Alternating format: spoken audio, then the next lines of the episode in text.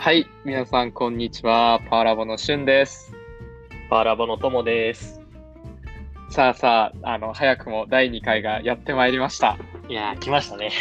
来ましたね。素晴らしいです。素晴らしい。いやー、もう本当あのね、1回目の反響が結構大きくて、あの、15人ぐらいね、フィードバックくれたりとか、うん。100名以上聞いてくれたりとかしたそうで、本当にね、ありがたいですね。本当に。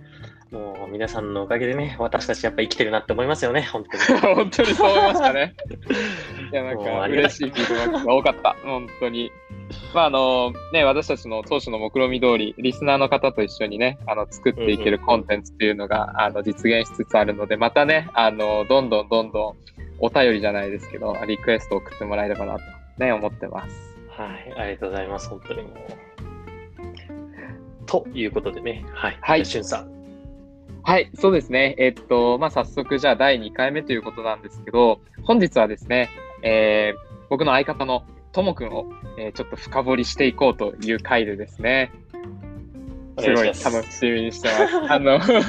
最初に、そうね、ちょっとプレッシャー感じるかもしれないけど、まあ、最初に言っておくと、ちょっとあの、彼のあの本当に反省をしっかりと深掘りしていく回なので、多分ちょっとまあ、今回のワンエピソードで収まりきらないかなと思いますので、まあ、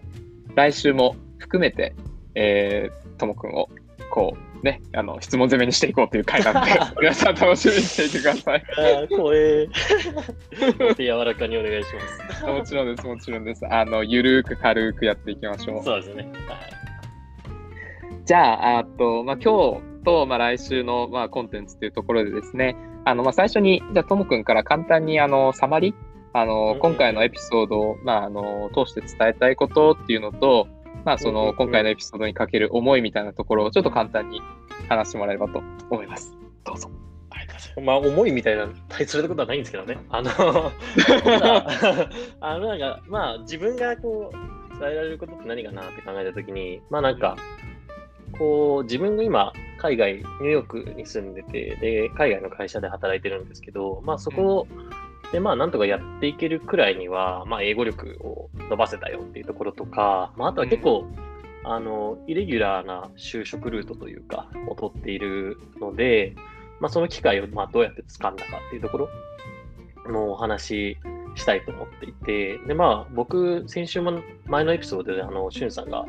イギリス生まれみたいな感じでおっしゃってくださったんですけど、まあ、イギリスの5歳の終わり、6歳になる直前くらいまでいたんですけど、やっぱりこう、まあ、そこにいたのもあったけど、自分も大学受験でめっちゃ英語の勉強頑張ったけど、やっぱ TOEFL の IBT とか、大学1年の時になんか最初68点とかだったし、あの、まあ、前も言ったんですけど、高校時代は結構学年最下位で、偏差値で言えば英語、本当に40くらいだったんですよ。まあ、なんでね、まあ、なんかそういう僕でもなんとかここまで来れたので、まあ、そこのエピソードを少し共有して、まあ、少しでもこう海外に出たいと思っているですね、若い世代の皆様のこうご参考になれば、背中を押せればなと思っている次第でございます。こんな感じで大丈夫でしょうか？いやー、もう素晴らしい。ありがとうございます。最初の 入りはあ じゃあ、そうですね。まあ、あの、今も言ってもらった通り、まあ、イギリス生まれ。だけど、まあ、日本に帰ってきて、ちょっとまあ、英語にコンプレックスがあって、で、大学受験もまあ、頑張って、まあ、大学受験中にね、あ、大学入学した後も、うん。まあ、いろいろと、その、海外とのつながりも持っていく中で、こう、挫折もいろいろしたというお話も聞いてたので、まあ、ちょっと、えー今に、え今やってることとですね、もうそれも含めて今に至るまでのところ、まあちょっと大学生のあたりのエピソードかなっていうところをちょっと自己紹介として簡単に、あの教えていただければ幸いです。ありがとうございます。あの、今はですね、UiPath っていう、まあ、RPA っていう、こう Robotic Process Automation っていう、まあ、簡単に言うと、まあ、皆さんがこうパソコンの上でやっているこう単純業務の自動化するツール、ソフトウェアなんですけど、を、まあ、販売してたり、それの、それに伴う、こう、自動化の、まあ、その、自動化するプロセスを、まあ、見つけるだとか、あとなんか自動化したけど、どれくらい、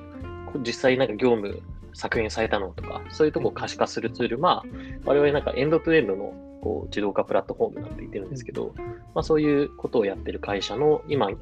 US、アメリカの社長室でですね、あの経営層の方々とこう経営戦略の策定とかをしたり、あとそれに伴うプロジェクトのこう遂行管理みたいなことをまあ、やってるような人間ですと。で、すげえ。いやいやいや いや。すごいな。自己紹介させてください、シュさん。あ、ごめんね、ごめん。リアクション入れちゃった。すいません、どうぞ。どあのうぞ続けてくださいそれで、あのまあ、大学はっていうところなんですけど、まあ、早稲田大学の国際教育学部っていうところをですね、あのまあ、1年間アメリカに留学したりもしたんですけど、あの一応なんとか2018年に卒業しまして、で、まあ、大学4年生の時にですね、その、まあ、半年くらいこう UI パスの日本法人で、まあ、インターンをしてまして、で、なんか僕入った時本当に当時まだ10人くらいで、で半年経ってもまだ30人くらいだったんですけど、こう、すごいいろんな優秀な方々が入ってきたり、すごいこれ伸びるなっていうのが、まあ、強く感じたのもあって、まあ、そこからこう、いろいろな、なんとなくこう、業務っていうのをそこからですね、新卒で入社して、で、経験して、そこから2020年の9月にですね、渡米して、今のロールになりましたと。で、まあ、そのさっき言った大学のアメリカ1年留学っていうところではですね、あのミシガン州っていうあの五大湖の近くのアメリカの大学のところに1学期か、えー留学をしまして、でそれ交換留学だったんですけど、その後こうフィラデルフィアっていうこうあの東海岸のところで、まあ、インターンをですね、1学期丸々やってましたと。とか、まあそういうところで、ちょっとまあ留学とかもしてたり、あと、お世話になってる、こう、なんか日本の、なんか結構投資とか、あの、スタートアップとか企業に投資されているような方が、一回ですね、こう、なんか英語喋れるんだったらちょっとシリコンバレー来て手伝ってよ、みたいな。うんことを言っていただいて、で、うんそそこに、まあ僕、全然役立たずだったんですけど、まあその現地のいわゆるベンチャーキャピタルとか、エンジェル投資家とか、あとこう、スタートアップの起業家の方々と、こう、の会議にこう、あの参加させていただく機会もいただいたりっていうので、まあ、結構なんかアメリカで働くことに対して結構、うんうん。そこで憧れとか、あの、なんですかね、意識が意識が向いたりしていましたっていうのが大学生活で、一応年齢が今25歳で、あの日本でいうところの社会人4年目に4月からなりましたというような人間です。はい。ざっくりですが。ーありがとうございます。いやもうね、社会人4年目にはね、見えないんだよね。顔、顔っすか、それは。わかんない。なんか、あのね、面白いことにまだ僕、ともくんとね、対面で会ったことがね、実はないんですよね。いや、そうなんですよね。そう、だから、あの、なんかまあ雰囲気と顔とまあ経歴だけで4年目とは思えないって勝手に判断してるんですけど、いやいやいやまあ褒めてますよ、ちなみにね。ありがとうございます。ありがとうございます。そういうことにしておきましょう。ありがとうございます。あのーじゃああれですね、まあ、早稲田を、早稲田の国境を2018年に卒業して、で、新卒で、えっ、と、まあ、外資の、えースタートアップに入社したというところが、えーまあ、ともくんの経歴なわけなんですけれども、まあ、今はですよね、あのー今はあれですよね、ニューヨークの本社の方に在籍されているというところで、はい。あのーまあ、ここに至るまでのその日本で、まあ、新卒で入って、でニューヨークに転籍するまでの経緯と、まあ、その今、ポジションに多分いると思うんですけど、そのポジションをこう、どうやってゲットしたのかっていうところを差し差し支えのない範囲でちょっと教えていただければと思いますありがとうございます。あの、それこそ、まあ、どう、インターンのところからお話しすると、まあ、結構その、なんですか、新卒で海外来るって結構レアだとは思うんですけど、まあ、僕はその本当に大学4年生のその9月の時に UI パスの日本法人でインターンを始めて、で、まあ、すごいなんか優秀な方々がすごいその時いっぱい入ってきたんで、すごいそういう方々と近く働くことができて、まあ、すごい充実してたんですけど、で、なんかそうしたら、こう、当時は全然正社員じゃなくてインターンだったんですけど、こう今度グローバルの、いわゆるこう、なんかなんですかね、グローバル本社側の社長が日本に、まあ、来て、で、まあ、お客さんとかと会うっていうような、まあ、その、ことがあったんですけど、それでまあ僕は結構その留学経験とかもあったので、あの、っていうのと、あと結構皆さんやっぱ人数足りないんで、もうそのアテンドをする人がいないってなって、ちょっとインターン生、ちょっと出勤してるのが僕ともう一人だったんですけど、どっちかちょっと連れてって、足までみたいになって、で、そこでこう、いやもう社長なんてもう会いたいっすみたいになったんで、僕が。結構その食い組みに、ランチ食べてたんですけど、なんか食い組みにもうメール返信して、でそこからあのホテルまで行って、で、まあ、連れて会議の、会議の場所までこうタクシーでお連れするっていうことをやったんですけど、なんか話してたらすっごい非常になんかこう気さくで話しやすい人で、うん。なんか僕はまだ大学生でインターンなんだよねっていうふうに伝えたら、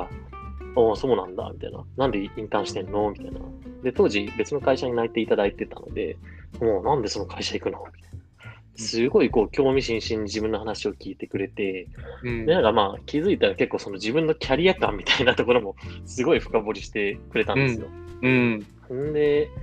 まあ、なんかでもちょっとその当時日本の他の企業からも泣いていただいてたんですけど、やっぱりこう、まあさっき言ったようなフィラデルフィアでちょっとインターンした時に、うん、なんかやっぱこうアメリカ現地のフィールドでこう対等に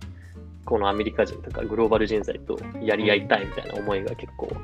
あったんですよね。でそれをこう、うん、でも本当はそうなんだよねっていうふうに伝えたら、そしたらこう、ああ、確かにちょっとあんま日本人っぽくないねみたいなこととか、なんか確かに日本じゃなくてこう、グローバルとか出た方が向いてるかもねみたいなことを言ってくれたんですよ。うん、で、まあなんかそこまで結構ある話だと思うんですけど、まあ僕はそこでちょっとあの、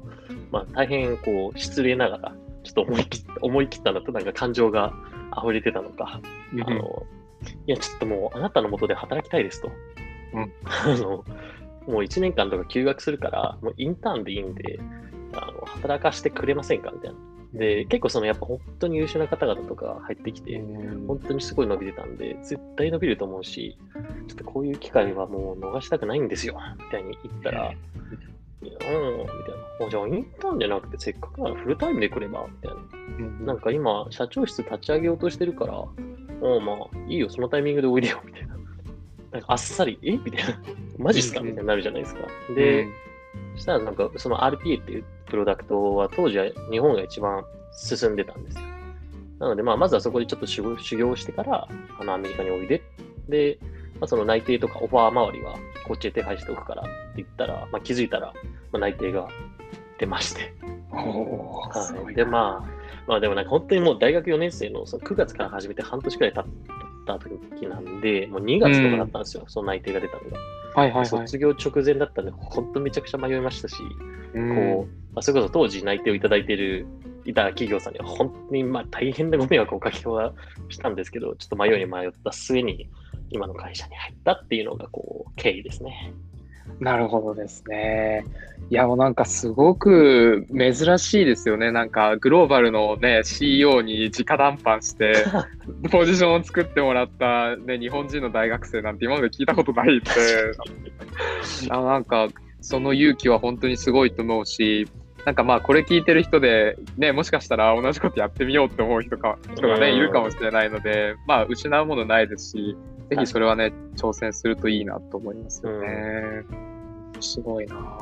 なんかあと、外資系とかだと、やっぱりその海外行きたいってなると、海外の外資、本社側の結構偉い人とかと、あのそういうふうに話を握っておく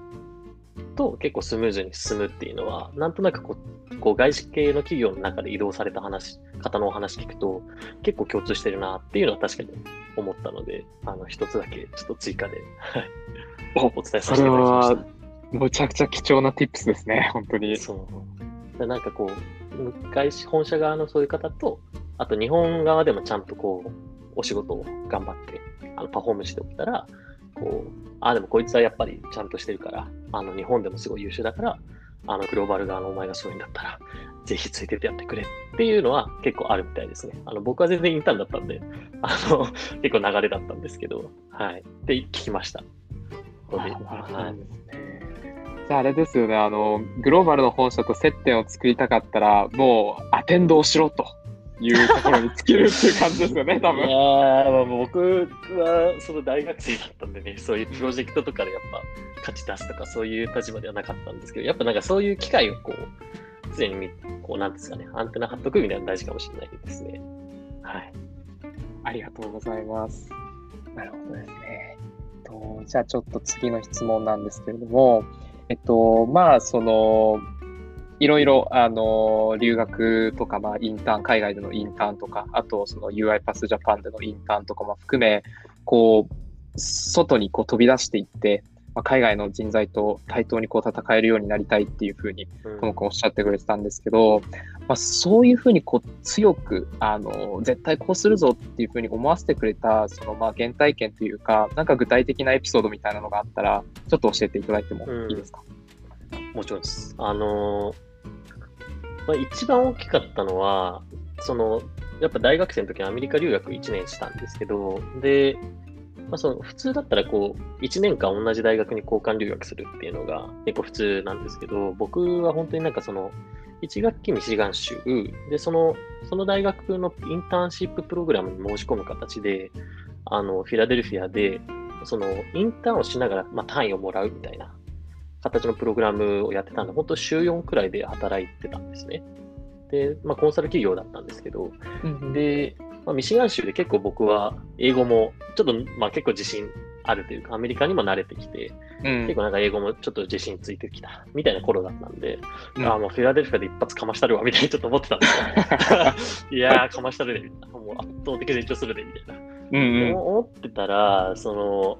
の、正直、歯が立たなかったんですよね。おやっぱなんかその文化面の違いもあるし、うん、やっぱその言語って、なんていうんですかね、やっぱ自分をこうアピールするとかもみんなうまかったんですよね、インターン生。で、まあそこでこう、まあ、言語面的にもやっぱミーティングとかでちょっと、まあ、当時はまだついていけないとかあったんでそこですっごい本当に悔しい思いをして、うん、ででまあなんかそこが満足いかぬまま留学が、まあ、1年くらいだったんですけど10ヶ月かな終わって帰国して、うん、でまあ本当アメリカの大学にもう編入してでそのその高みまでこう突き詰めたいと思ったんですけどまあまあ僕もその当時両親からあのいろいろコメントももらったりして、で、やっぱり早稲田を、まあ、卒業しようってことにしたんですね。で、まあただそこからこう、いつかリベンジしたるぞと思って、うん、で、まあ英語力はずっと磨いていたので、まあ結構そこでの挫折というか、うん、あの、がこう、悔し、めっちゃ悔しかったので、やっぱそこから結構こう、なんかこう心の中にこう炎がじゃないですけど、なんかそういうのはずっとありましたね。なるほどですね。ああ、そっか。あ、あの、あれですよね。その、まあ、目指してる、こう、自分の理想の姿と、こう、現状にすごい大きなギャップが、まあ、あったっていうことを分かって、まあ、目に、まあ、ひたすら努力をしていったら、こう、今のポジションに たどり着いたっていうような感じなんですかね。いやまあそんなかっこよく言っていただくと恐縮ですけど あのまあそれの、まあ、15分の1くらいかっこよくしたのがそうだと思いますね。はい。でもまあつ、詰まるところあれですよね。まあ、早めにこう、自分の、あの、なんでしょう、現状をこう知るというか、あの、壁にぶち当たるのは大事っていうのは一つありますよね、多分。確かに。まあなんか、まあ結構みんな、僕も、まあどういう形でっていうのは考えてなかったんですけど、やっぱ、海外で、まあ働きたいな、みたいなのは、やっぱりこう、幼少期ちょっとイギリス住んでたのに英語できないっていうのはちょっとあったので、うん、せっかくならその英語を伸ばして、国際教育学生だったら、あの将来そういう風になりたいなっていうのは思ってたんで、まあそこで大学生の時にこう一回、どれくらいのものが求められるのかみたいなのを、確かに生、こう肌で体験できたのはすごい良かったかなって確かに言われて思いました、今。ああ、なるほどですね。いや、まあそうですよね。だってアメリカの現地の、だって結構有名なコンサルティングファームですよね。あの、インターンされたので。そうでしたね。はい。日本にも一応支社があるとこですね。はい。いや、確かにその現地のね、企業でやっぱアメリカ人とあの仕事するっていうのを、まあ早いうちから経験しておくっていうのは、すごい貴重だし。そうアジア人僕しかいなかったですよ、チーム。マジっすか。めちゃくちゃ白人で。白人なんだ、すごいな。ちょっときつかったのが、なんかちょっともう、僕、マネージャーと他インターン生3人と僕1人だったんですけど、他3人がもう、いわゆる超こう、キャピキャピのホワイトガールみたいな感じだったんですよ。そうなんか超私たちアメリカンガールですみたいな感じだったんで、うん、全然なんかそのタイはないんですけど、うん、そこに入り込んでいくとなかなかやっぱエナジーが必要なんですよね。うん、なんかそうそうそう。なんかアメリ日本でいうこう陽キャみたいな、アメリカでいうその陽キャみたいな。いや、どうしたんだ君たちみたいな。やっぱそこまではちょっと カルチャーの違い的にもやっぱいけなくて。そう辛かった、辛かったなっていうのを思いましたね。ああ、そうなんですね。逆にでも、まあ、あの、つら、まあ、辛かったというか、カルチャー的に順応できなかったっていうのは多分あると思うんですけど、ただ、なんか、こう、そ工夫してうまくいったことってあったんですか？その彼らのグループに入り込むためにこうやってみたこととか、なんかトライアンドエラーとかそういうのあったら聞きたいなと思ったんですけど。あー、なんでしょうね。でも、そこの一人の子は結構割となんか対面で話できる感じの方だったんで、うんちょっとこう、今話せるみたいな感じで、一回、いや、ちょっと困っててさ、みたいな。おちょっと、あいけると思ったら全然英語いけなくてさ、あそうなんだ、みたいな。だだそしたら結構なんか、え大大丈夫？私だったらなんかテキストとかしてくれれば全然ヘルプするから行ってね、みたいなとかは言ってくれたのと、あと、うん。別のセクションにアジア人の方がいらっしゃって、で、それなんかもう、普通に中国系中国人、普通にいわゆるピュアな中国人の方で、うんで、アメリカにこう、あ中国法人からアメリカの本社にその方が来てて、でその方にこう、なんか、どうや、どうしてるみたいな、ちょっと話聞かせてくださいみたいな。っていうので、そう、何回か、あの、面談してもらったりとかはしましたね。で、まあなんかそれで最終的に溶け込めたかって言ったら結構僕はそう、まあ挫折って言ってるくらいなんで、そんなうにんめっちゃ溶け込めたかって言ったらそうではないんですけど、そうそうそう。でもまあなんか業務は回す、まあ回せてたのかなってくらいにはなれたんで、うんまあそう、そういうことはしましたね。なるほどですね。苦しかったっす。はい。いやだね、すごいね、話聞いてて感じます、それは。なるほど。いやそ、ありがとうございます。えっと、じゃあ、あの、まあ、あの、今回ですね、実はリスナーの方から結構多かった質問が、はいそ。の、ともくん、英語力どうやって上げたのっていう質問がすごく多くてですね、あ、の、特に、まあ、その前回のお話の中で、高校の時、ね、もうビリに近いような状態だって おっしゃったところから、まあ、早稲田の国教を受かって、でも1年生の時の TOEFL の点数は69点っていう、ね、うんそこまでまあ高くないっておっしゃってたわけで、うんただまあ今はね、そこから4年ぐらい経って、あの、外資の本社勤務というところまで上り詰めたと思うんですけど、まあここの、ねの ごめんね、ちょっとあれ登り詰めた？上り詰めシュースターすぐ立てるから。いやいやいやいや本当に上り詰めたと思ってるんで。いやいやいや、恐縮ですよ。はい。で、ちょっとすいません、話を戻して。話を戻っちゃいましたはあの、まあそうですね、だから高校生の時から今に至るまで、まあおそらく10年も経ってないと思うんですけど、い本当にまあどうやって英語力を伸ばしていったのかっていうところですね。あの、聞いてる方々になんか具体的なアドバイスがあれば、ぜひいただければと思うんですけれども。承知です。あの、まあ、留学前、留学中、留学後の、まあ、3つで話すと、留学前は、あの、なんか僕、本当になんか大学、留学行く前結構遊ん、なんかまあ本当にサークルとかに没頭してたタイプだったんで、うん。それこそ本当にもう英語の勉強なんて受験の勉強ばっかしてたんですけど、こう、まあただ、こう、受験勉強で、こういわゆるに受験勉強用の文法とか、いわゆるボキャブラリーみたいなの結構、まあ、叩き込むんですよね。予備校とかう行ったんりすると。で、まあ僕は今でも使ってるかわかんないですけど、ターゲットとか、あの、それが単語帳で、文法だったらネクステージっていうのがあって、なんかそれは本当になんか僕、もう死ぬ気で10周くらいしたんで、なんかそれについては本当に結構未だにやっぱ、ベースの文法とかは絶対間違いないんですよね。受験勉強って結構侮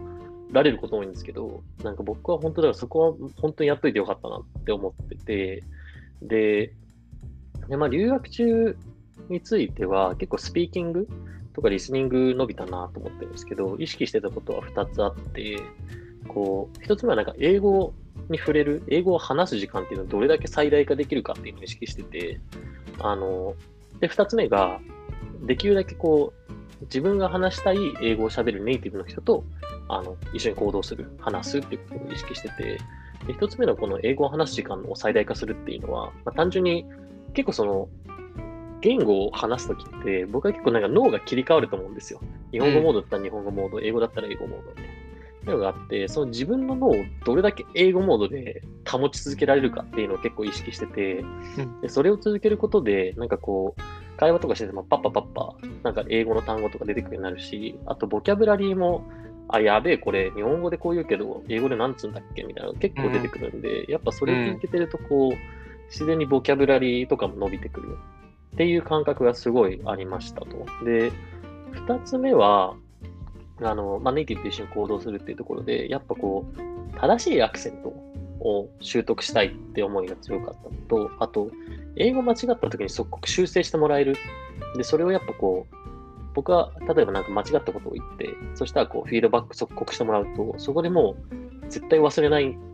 かったんですよね、僕は。でそれに気づいてから、うん、その、まあ、ネイティブの人とかとできるだけこう話感を持って、で、英語僕が間違えた発音とかをしたら、すぐ言ってくれっていうのを言ったら、まあなんか向こうも結構、あの優しい人たちが多い大学だったんで、すごいこう、まあ、すぐ直してくれたんですよね。で、結構そういう環境を築くのって難しいとは思うんですけど、まあ、やっぱ日本語に興味あるネイティブの方っていうのも結構いらっしゃるので、まあ、そういう人と友達になるっていうのは結構、あの日本人はあのイージーパスかなって思うのと、あと僕が行ったミシガン州とか中西部のようなところの結構あのクリスチャンの方が多くて、でそういうこと使ったところの方って本当にめっちゃ優しいんですよ、本当に。でも本当にいろいろ教えてくれて、もう未だに感謝しきれないんですけど、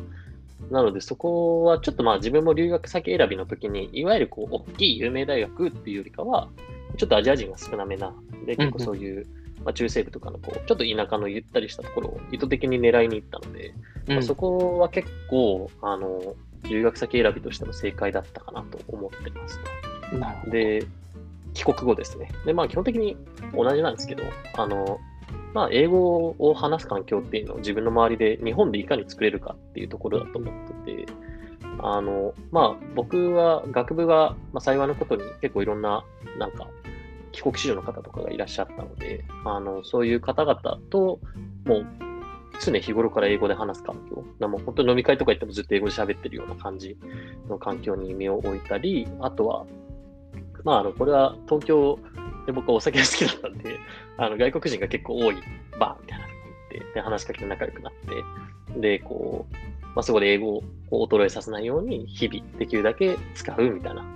ことはやってて、まあ正直、こう、机上の勉強みたいなのはあんま受験以来してないんですけど、まあ、これであと、まあ、海外ドラマとか見てたら、なんか、 TOEFL 100点くらいは取れるようになったんで、まあ、まあ、有効なのかなと思うんですけど、多分、うん、人によってやり方は違うので、あの、ご参考程度に聞いていただければ幸いです。はい。ありがとうございます。めちゃくちゃ参考になりました。あの、やっぱあれですよね。基礎がね、やっぱりしっかりしてるっていうところが、多分、あの、ともくんのスタイルって結構アウトプット中心の勉強だと思うんですけど、うん、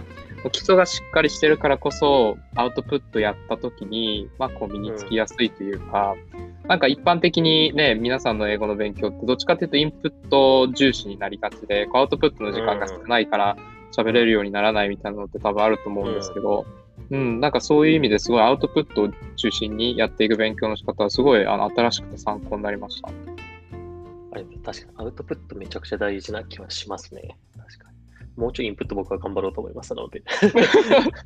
いや、もう十分でしょ、いやいやいやいや。逆に、はい、逆にインプットで言うと、今多分あの、お仕事の中でまあもちろん英語使ってると思うんですけど、うん、なんかこう、まあ英語の勉強のためのインプットにはならないと思うんですけど、こう英語であの、するインプットとしてはどういうことを、あの、やられてるんですか？ああ、でもなんかもう、どうだろう？でも、やっぱニュースとか、あの、まあなんか仕事はやっぱり英語だとすごい、まあ読むのも書くのも全部英語なんで、会議も。うん、まあなんかそれで、あんまり正直今英語を認識してこう、何かやってるっていうのはないんですけど、まあ、やっぱ海外ドラマとかは、あの、見ますね。でそこで結構まあわかんない単語と単語とかあったら調べて、あの、結構なんか単語をどう、あの、なんですかね、分かんない単語が出てきたときにどう整理しとくかって結構みんなぶち当たる課題だと思うんですけど、僕気になる気になる。は、あの、なんかこう、Google で調べてで、出てくるじゃないですか。で、そこでスクショをするんですよ。うん。で、そうすると iPhone だと、なんかスクリーンショットフォルダっていうのがあるんですよ。で、なんかスクショしたやつは全部見れるっていうのがあって、で、まあそのやり方だと、そのスクショフォルダをこう見直してるだけで、あの、特にその、なんつうの、ボキャブラリーフォルダとかに移さなくても、うんうん、あの結構見れるんで、僕はその結構そのスクショを取って、でそのスクショホルダーを結構見直したりとか、そういう形でボキャブとかをやってますね。おお、その単語学習ハックいいっすね。ちょっと明日から僕は今日今日からやってみようかな、そ れぜひぜひあめちゃくちゃいいっすね、それ。そうき結構ハマりますよ、これやると。めちゃくちゃいい。ね、復習が結構ネックです。もう単語帳作るとか、復習の時間設けるとか結構ネックなんで、そういうスクショだけだとね、あの、携帯いじってる合間にね、できるからめちゃくちゃいいっすよ。うん。おっしゃる通りですね。やっぱなんか寝る前とか、こうベッドでこう、えーみたいな感じで、やっぱ YouTube とか、あのーまあなんでしょうね、Netflix とか見がちだとは思うんですけど、そこでこう、やっぱこう、スクリーンショットフォルダを見返すと、ああ、今日も僕賢くなったって言って寝れる みたいなのがあるんで、あの、寝る前に携帯見るのは全然あの体に良くないんで、推奨はしないんですけど、あの、自己満に浸りながら寝ることができます。はい。そんな感じで、はい。やってます。ありがとうございます。じゃあですね、ちょっと時間もあの30分ぐらいになってしまったので、いどはいどどどうしましょう一旦エピソード1はここまでにしときましょうか。そうですね。はい。じゃあちょっとあの、まあなんかこう、次お話ししたいなと思ってたこととしては、なんかこ